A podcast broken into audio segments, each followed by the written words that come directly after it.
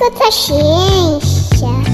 Oi, gente! O Escuta Ciência tem uma novidade para você ouvinte. Pera, você tá falando do nosso Apoia-se? Aquela forma de quem nos ouve apoiar nosso trabalho com valores a partir de dois reais? Mas isso não é novidade. É, isso não é novidade. Faz tempo que a gente anunciou, a novidade é outra. Hoje a gente vai fazer um episódio para te contar uma fofoca. Fofoca? Mas hoje a gente não tem uma convidada? Sim, hoje estamos com uma convidada que vai te contar, ouvinte, coisas que talvez você não saiba. E fica a pergunta que a nossa convidada faz a você: O que você faria se soubesse o que eu sei? Hoje, querido ouvinte, estamos com a Karina Lima, que é mestre em geografia e faz doutorado em climatologia, com enfoque em desastres e mudanças climáticas. Ah, e eu sou o Júlio Ponce. Eu sou Letícia Sarturi e eu quero te dar as boas-vindas de volta à Escuta Ciência, Karina.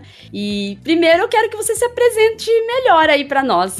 Oi, gente, é um prazer estar aqui, agradeço o convite. Bom, vocês já me apresentaram muito bem, eu sou geógrafa, mestre em geografia, doutoranda em climatologia pela Universidade Federal do Rio Grande do Sul. A minha pesquisa é bem focada em desastres, eventos extremos e mudanças climáticas, né? E além disso, eu sou professora em cursinho popular e divulgadora científica nas redes sociais. Eu tenho ali o meu perfil do Twitter, onde eu falo sobre a crise climática e também faço parte do projeto que você faria se soubesse o que eu sei, com o professor Alexandre Araújo Costa, Adriana Lippe, e a gente também faz bastante conteúdo sobre a crise climática, tem até cursos no YouTube e tudo mais. Olha só que legal, né, Júlio? A Muito gente recebeu bacana. a convidada e assim, eu, eu falo que a gente vai contar uma fofoca porque a gente acha que tem gente que não sabe ainda disso.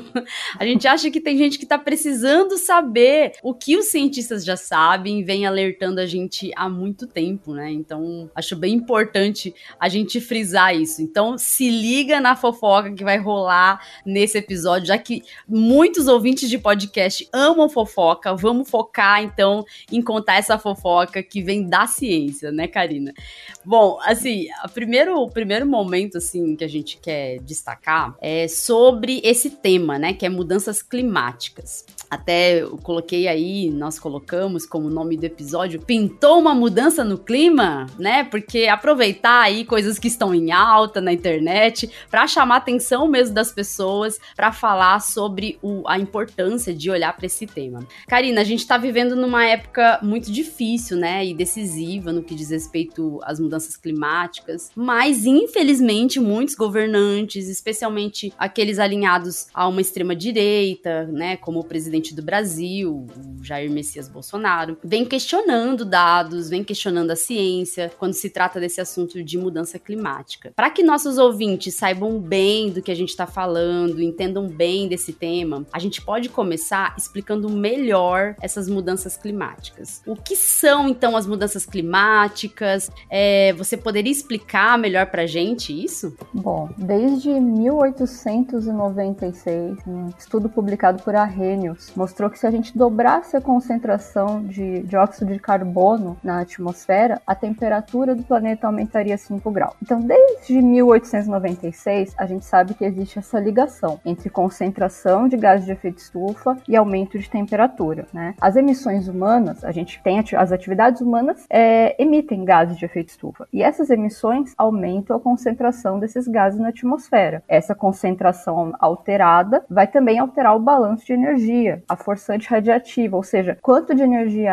entra e quanto de energia sai do planeta. Só que a gente está retendo energia mais do que o normal aqui, né? Então, é, isso vai causar, todo esse desbalanço causa um aquecimento. E esse aquecimento causa mudanças no clima. A gente está alterando o padrão do planeta, né? Então, vai causar impactos na chuva, na temperatura e em ou várias outras coisas, inclusive é, nas secas também. Muito bacana que essa explicação incluiu as alterações em geral, porque eu já vi gente é, falando que não acredita no aquecimento global porque passou uma frente fria, ah, mas tá fazendo frio, como é que a Terra tá aquecendo? Não faz sentido, né? E a gente pensar nessa questão global, né, do clima como algo muito mais complexo que altera fenômenos como seca, como vegetação, como agricultura. É, eu acho que dá uma, uma dimensão muito maior, né, pro, pro problema do que a gente costuma ver ele sendo abordado. E, esse, e... essa é uma questão que é bem importante, porque as pessoas, é, talvez elas confundam o que é tempo meteorológico e o que é clima, né? Quando vem uma onda de frio, a gente tem uma alteração de tempo meteorológico localizada, né? Ela é temporária e localizada. Não se trata de uma tendência do planeta como um todo. A gente vem observando no último século a tendência do planeta, é, quando a gente fala de clima mesmo, que é o clima é aquela coisa, ah, a gente observa o tempo meteorológico por 30 anos para saber quais os padrões que ele segue, e aí a gente tem o clima esperado, né? Então, o tempo meteorológico é algo de uma pequena escala, né? E o, e o clima é algo de uma maior escala. Então, quando uma onda de frio é realmente algo localizado, é, temporário, mas a tendência do planeta como um todo vem sendo de aquecimento. É, isso, isso chama atenção porque, assim, é, as pessoas às vezes não têm noção de que isso não é simplesmente uma opinião de um cientista a respeito é, de uma análise de dados, né, Karina? Assim, a gente tem um estudo feito em cima disso, não é hoje que vem sendo estudado isso, é de muitos anos que vem sendo estudado, e na verdade isso é um consenso científico já, né? Não é uma coisa que é uma opinião de cientista, como muita gente às vezes é, gosta de falar que é uma opinião de um cientista, né?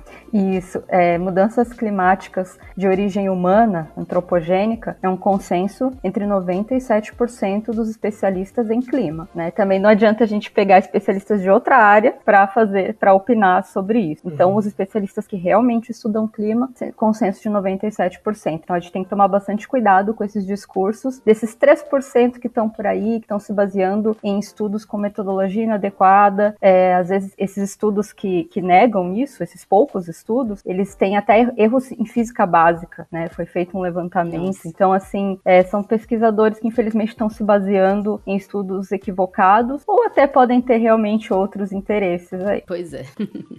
é e quando a gente pensa, né, nesse, nesse conjunto de evidências, nesse conjunto de pessoas fazendo uma análise é, com qualidade, né, a gente acaba chegando em, em é, discussões de como isso uh, se aplica a políticas públicas, né, e daí eu lembro do, do Acordo de Paris. E a gente sabe que nesses últimos quatro anos, né, durante esse último governo, o Brasil regrediu muito nos compromissos do Acordo de Paris, e diante dessa situação do clima, a gente tem visto, inclusive, consequências para a questão econômica, né, para o sustento do, do agronegócio aqui no país. É, você poderia explicar para o pessoal que talvez nunca tenha ouvido falar o que, que é esse Acordo de, de Paris, quais são os compromissos e como é que a gente está na questão de seguir esse, esse acordo, qual o impacto que isso tem caso a gente não esteja? Bom, o Acordo de Paris é um acordo é, global para que a gente tenha uma diretriz, né? O que, que a gente precisa fazer para manter o aquecimento global, vamos dizer assim, controlado. A meta do Acordo de Paris seria um cenário é, de aumento de 1,5 graus Celsius. Atualmente a gente já está lá pelo 1,2, né? Então é, é, tem até muitos pesquisadores que acreditam que seria impossível alcançar essa meta já. A gente já está alertando aí há, há, cerca de 50 anos, desde a Conferência de Estocolmo, é, sobre, sobre essa urgência de se lidar com o clima, né? De reduzir as emissões. E de fato o que, o que aconteceu é que não foi feito muita coisa. Agora a gente teve, perdeu aí 50 anos e agora está com uma janela curtíssima e, e alguns já acreditam que esse 1,5 já esse trem já passou, né? Atualmente, é, se a gente seguir o Acordo de Paris, é, a gente está assim, é, se todos os países seguirem certinho, uh, a gente chegaria mais ou menos a 2,7, 2,9 graus de aquecimento médio do planeta. Nossa. Então, uh, é, muito, é muito triste, realmente. E se a gente seguir de forma relaxada, a gente passa dos três, né? Então, é, a gente perdeu muito tempo e, infelizmente, isso, isso já não tem como não nos afetar, né? A gente já está vivenciando mudanças climáticas, o clima já é diferente do que era antes da Revolução Industrial, a gente já tem um aumento de ondas de calor, de eventos extremos, extremos e de secas em geral, assim, eventos extremos em geral. E o, o que o Brasil vem fazendo sobre isso, né? A gente está para entrar na COP27, a última é, NDC do Brasil, é, o a NDC são as contribuições nacionalmente determinadas. A última é, NDC do Brasil ele foi apresentada esse, é, em abril e, infelizmente, é uma, é uma NDC bem menos ambiciosa do que tinha sido feita lá em 2015, quando entrou o Acordo de Paris Paris. Então, Sim. é uma. É, se a gente vê a atualização dessa NDC, né, a, a atualização 2022, ela retrocede em relação aos compromissos submetidos em 2016, desculpa. Então, a gente vai ter, a gente aumenta em 314 milhões de toneladas de CO2 equivalente o nível de emissões permitido para 2025 em relação à meta assumida em 2016 e Nossa. aumenta em 81 milhões de toneladas em CO2 equivalente é, referente ao que seria para a meta para 2030, né? Então, a gente é realmente é um, é um governo de retrocessos. A gente teve aumento de desmatamento, a gente teve diminuição de meta. É, ou se a gente for analisar, fazer uma comparação entre governos, só equivalente a desmatamento mesmo. É, o primeiro governo Lula teve uma redução do desmatamento em 43,7%, o segundo governo Lula em 52,3% a redução, o governo Dilma teve uma redução de 11%, aí no governo Temer a gente volta a aumentar, né, 21% de aumento no desmatamento, e o governo Bolsonaro 72% do, de aumento no desmatamento. Então é, e além disso a gente retrocede nas nossas metas, então é realmente um governo que não é exagero é chamar de ecocida. Né? Isso. É, é assustador. A gente, a gente olha para isso. Não, e o pior é, é, ver, por exemplo, ele mesmo mentindo em debates, falando que diminuiu o desmatamento, brigar com os dados. Isso, isso assim, mostra o quanto a ciência vem sendo atacada, né, Karina? Isso é bem triste. E, e a gente pensando nesse caso, os impactos podem ser muito graves para o Brasil, né? É, a, a Amazônia, por exemplo, ela, ela pode atingir pontos de não retorno, que a gente chama, tanto com relação ao desmatamento e a, o aquecimento global em si também pode prejudicar a floresta. Então são duas frentes, né? Primeiro a gente tem que a nossa parte aqui, a nossa lição de casa é acabar com o desmatamento. É, e boa parte das nossas emissões, é, 44% das nossas emissões vem de, é, pelo uso da terra. Então o Brasil é um privilegiado internacionalmente por poder diminuir boa parte das suas emissões apenas acabando com o desmatamento. A gente não tem. É, outros, outros países vão ter muito mais trabalho. Então, acabando com o desmatamento, a gente, além da gente reduzir drasticamente as nossas emissões, a gente também tem ganhos ambientais. É, isso é, é, um privilégio para o Brasil, a gente não está sabendo aproveitar. Então, a gente precisa diminuir, diminuir o acabar com o desmatamento, tanto para preservar a Amazônia, e globalmente a gente precisa fazer essa diminuição, a gente não pode permitir o aquecimento global é, saia totalmente de controle, porque isso também vai prejudicar a floresta amazônica, é, tanto o desmatamento quanto o aumento de temperatura. Sim. É, eu, assim, eu tenho parentes ligados ao agro, né, que trabalham para o agro. Não são pessoas, não são os donos do agro, são os funcionários do agro, que fique muito claro, né, porque o funcionário do agro é trabalhador como qualquer um de nós que ganha salário, né, é pobre como qualquer um de nós que ganha salário. É, e, assim, eles percebem, sim, muitas mudanças na, na questão da agricultura. Recentemente eu vi até alguém falar sobre a, a questão do clima aqui no Brasil, que está impactando no comércio exterior, né? Você tem aí um problema sério para o agro, já que o agro exporta muito e, e isso é a principal, um dos principais atividades econômicas do país, né? Então, todo esse efeito ecocida do governo, ele tá implicando numa, num problema econômico também. Poucas pessoas enxergam isso. Primeiro, porque há a negação da ciência a respeito desse tema. A gente, como você falou, a gente tá num ponto muito crucial, né? A gente pode ter problemas que podem ser irreversíveis. E, e a gente tem visto aqui no Brasil alguns problemas muito graves, né? Por exemplo, você falou do desmatamento da Amazônia, mas a gente tem é, o Pantanal, teve queimadas no Pantanal. A gente teve também é, na Caatinga, também teve muitas queimadas. É, você, tem,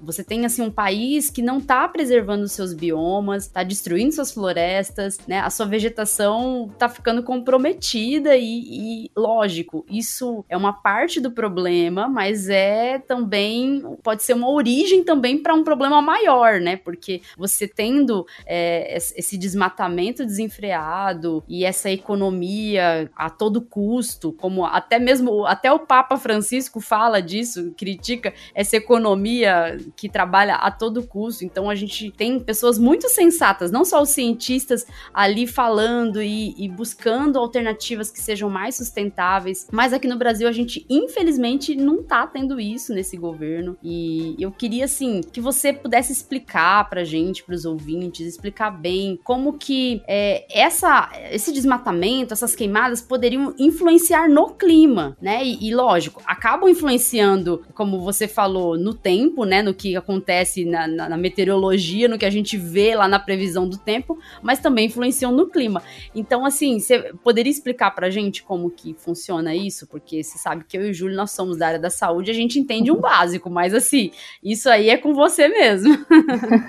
eu até gostaria de comentar um pouco também sobre é, o relatório do IPCC. Tá? Esse último relatório lançado, o R6, é, ele nos trouxe, é, ele foi bem firme nos posicionamentos, né? É, por exemplo, tem uma frase dele que eu gosto muito, que é a seguinte: qualquer atraso em uma ação global coordenada e conjunta levará à perda de uma breve janela que se fecha rapidamente para assegurar um futuro habitável. Se a gente trouxer isso para o nosso contexto Brasil, né, a gente realmente precisa é, é, é, pensar bastante é, nessa questão ambiental como prioridade. A gente não pode perder mais janelas, né, elas se fecham rapidamente e a gente precisa pensar em eleger pessoas preocupadas com isso. A Amazônia, em 1975, ela tinha 0,5% dela desmatada e hoje a gente tem 19%. É uma diferença absurda né, nessas décadas. Então a gente não pode mais perder tempo uh, com governantes que não se importam com o tema. É, a Amazônia ela tem uma importância não só local, não só para nós brasileiros, mas global. Por exemplo, se a gente, se ela passa daquele ponto de não retorno, tipping point, é, é, vai ser um desastre total, não só do, do próprio bioma, a gente vai perder biodiversidade, como também é, isso vai afetar diretamente as nossas chuvas aqui no Brasil. Uh, a gente já está vendo isso acontecer numa escala menor, uh, uma diminuição das chuvas aqui chegam aqui no sudeste, no sul do Brasil, uh, centro-sul do Brasil em geral. E isso pode piorar muito, né? Além Sim. disso, a Amazônia ela é, um, ela é importante, ela absorve boa parte do CO2 em algumas áreas em que ela está preservada. E a gente perder isso de forma global seria desastroso. Então, o que, o que os modelos estão prevendo atualmente é que a Amazônia se torne mais seca. E isso vai afetar, como tu, tu, tu mesma citou, né? Isso vai afetar o agro, por exemplo. Então, Sim. o agro desmatando a Amazônia, o Pantanal, ele tá dando um tiro no pé, né? Ele vai, a gente vai receber cada vez menos chuvas e isso vai, vai acabar com o agro no Brasil. Fora a questão política, né? Porque a Europa, os países da União Europeia já estão é, analisando sobre é, é, a gente não, não comprarem mais determinados produtos se Sim. o Brasil continuar desmatando. Então, é, a gente pega tanto a parte científica quanto a política e ambas são, é, o consenso é, a gente precisa preservar os nossos biomas para continuar tendo é, chuvas, para continuar tendo o agro, que é um agro consciente, vamos dizer assim, né, funcionando, e o país continuar nos trilhos. A gente precisa disso tanto para agora, um, no curto prazo e médio prazo, como para o futuro, para a gente realmente pensar num futuro mais habitável. Acho que poucas pessoas, às vezes, têm consciência dessa ligação da ciência com a, com a política, né, com a economia. É, a gente, às vezes, tem que falar isso até mesmo para cientistas, né? Eu, eu sei porque a Karina, assim como eu, às vezes lá no Twitter, a gente tem que fazer comentários, tentar debater com cientistas para explicar um pouco esse tipo de coisa. Imagina para um cidadão comum, né? Às vezes que, não, que tá longe desse, da, da ciência, tá longe da academia. Às vezes é difícil fazer essa correlação, né? Mas bem como você explicou, a correlação é forte, né? Isso, é muito importante que cientistas se posicionem, é, não só da área ambiental e climática, que, que a gente acho que a, a maioria acaba se posicionando, a gente sabe dessa emergência, mas em cientistas em geral. Até a própria Nature já publicou seu posicionamento, né? Não tem sim, como não sim. associar ciência e política, porque a política é o que direciona o que é feito, o que não é feito, o investimento, as ações necessárias. E acho Inclusive. que é ainda mais gritante quando a gente tem duas figuras tão é, é, diferentes, tão distintas, com ideias tão diametralmente opostas, né? E, e, e, ambos que, na verdade, já tiveram a oportunidade de estarem no cargo de presidente, já tiveram a oportunidade de mostrar o que podem fazer pelo meio ambiente, é, e acho que acaba sendo, de certa forma, um plebiscito, né? O, que tipo de mundo que a gente quer? Um mundo em que a gente destrua o pouco que a gente gente ainda tem e a gente condene o futuro do, do único planeta que a gente sabe que a gente pode habitar até o presente momento, ou se a gente quer tomar as rédeas do nosso futuro e fazer uma mudança enquanto ainda é tempo. Karina, existe outro planeta que a gente possa habitar? Não existe, né? Vocês já é, descobriram? É, estão tentando aí umas ideias malucas de colonizar Marte, mas a Terra é o único planeta que a gente tem, né? A gente tem que cuidar dele. E, pra, e eu agora queria trazer também uns dados, tá? Do último governo Bolsonaro. É, de 2017 a 2018, a gente tinha é, 7.500 quilômetros quadrados de taxa anual de desmatamento. Aí, agosto de 2018 a julho de 2019, saltou para 10.129 quilômetros quadrados essa taxa anual de desmatamento. E é, foram não só, não parou por aí, é, são realmente três altas consecutivas. Em 2021 a gente chegou a 13 mil quilômetros quadrados. Então, é, saiu um estudo agora bem recente que analisou, né, se a gente tiver uma reeleição do Bolsonaro, o que, que isso poderia é, significar, de fato, em números. É, isso pode levar a um desmatamento de mais de 27 mil quilômetros quadrados até 2026, se a gente continuasse nessa reta ascendente, que, que é o que vem acontecendo até agora. Isso é totalmente assustador, é, a, a, gente não pode deixar isso acontecer. Então, é, é realmente importante que as pessoas tenham consciência, a gente está num momento super decisivo, é que nem eu falei antes, aquela janela que se fecha rapidamente. Aqui no Brasil, a gente está tendo essa, uma janela agora, com essas eleições. Então, Vamos votar consciente por candidatos que se importem com o meio ambiente, que vão de fato agir para que a gente acabe com o desmatamento, acabe com grilagem, é, proteja os povos originários e a gente consiga é, atingir nossas metas aqui no Brasil. E esperar também que o mundo faça sua parte também. Pois é, a gente espera um pouco de consciência, né? Eu acho que o nosso ouvinte ele está acostumado é, a ouvir aqui falar de ciência, a gente sempre fazer esse clamor pela ciência, porque a, a, verdade é que o posicionamento de um cientista numas eleições, a gente tá mostrando aqui com esse episódio o quanto é importante. E a gente quer te assustar mesmo, ouvinte. Gente quer que você compartilhe isso com todo mundo para você ter noção de quanto esse momento é importante para o nosso país, não somente, mas também para o mundo, né? Porque a gente está falando de uma influência, né, do que o nosso país faz também no mundo que a gente habita. Não vai dar para fugir do país. Ah, se, se continuar o Bolsonaro, eu vou embora do país. Eu já pensei nisso, sim. Mas o mundo vai ficar doente desse jeito porque a gente tá tendo um problema muito sério é, de mudança climática que o país, o Brasil, também influencia, né? Então a gente não, não adianta. Se a gente continuar reelegendo e trazendo esses, esses tipos de políticos que duvidam da ciência e que agem aí com uma política destrutiva, a gente pode ter um problema muito grave. Bom, então a gente uh, ouviu né, essas informações assustadoras, mas que espero que levem a gente a refletir e agir para salvar único mundo que a gente tem. Eu queria agradecer a Karina por ter uh, aceito o convite para participar mais uma vez do Escuta Ciência e queria aproveitar para você dizer para os ouvintes como que eles podem encontrar você nas redes para continuarem atualizados com informações sobre as mudanças climáticas. Ai, muito obrigada pelo convite novamente. Estou muito feliz de ter participado. E o meu Twitter pessoal, que eu também falo bastante sobre mudanças climáticas, é o arroba CariLimaX. Fica CariLimax, né? E que eu sou a Karina Lima. Agora, uh, o perfil do projeto, o que você faria, é o OQ, OQVC underline faria. Então, o que você faria se soubesse o que eu sei. Tá tanto no Twitter, quanto no Instagram, quanto no YouTube. É, a gente tem bastante material mesmo para todo mundo se informar, tem cursos inteiros no YouTube, então vale a pena. A gente está sempre falando sobre a crise climática, sobre relatórios recentes, estudos recentes e tentando alertar aí a maior, maior quantidade de pessoas possível sobre essa crise que a gente está enfrentando. Olha, tem que seguir a Karina, viu, gente? Tem que seguir, a gente tem que entender é, desse problema e ficar atentos ao que está acontecendo. É, eu, eu sigo a Karina, o Júlio siga, segue a Karina, ela já participou de um outro episódio aqui com um áudio que ela enviou. Então, assim, Karina, foi fantástica a tua participação. Você contou essa fofoca inédita que muita gente, acho que nunca ouviu, pelo jeito, porque do jeito que a gente tá vivendo, a gente acredita que muita gente não tá, não escutou essa fofoca ainda. É, e tenho certeza que essa fofoca é a fofoca melhor para compartilhar, viu, ouvinte? Compartilhe essa fofoca com todo mundo que vocês conhecem, porque a gente precisa sim fazer alguma coisa agora, não depois. Obrigada, viu, Karina? Então a gente vai ficando por aqui e você então continue escutando Escuta Ciência, compartilhando e apoiando a gente se puder, viu, ouvinte? Tchau, tchau e até o próximo episódio. Escuta Ciência.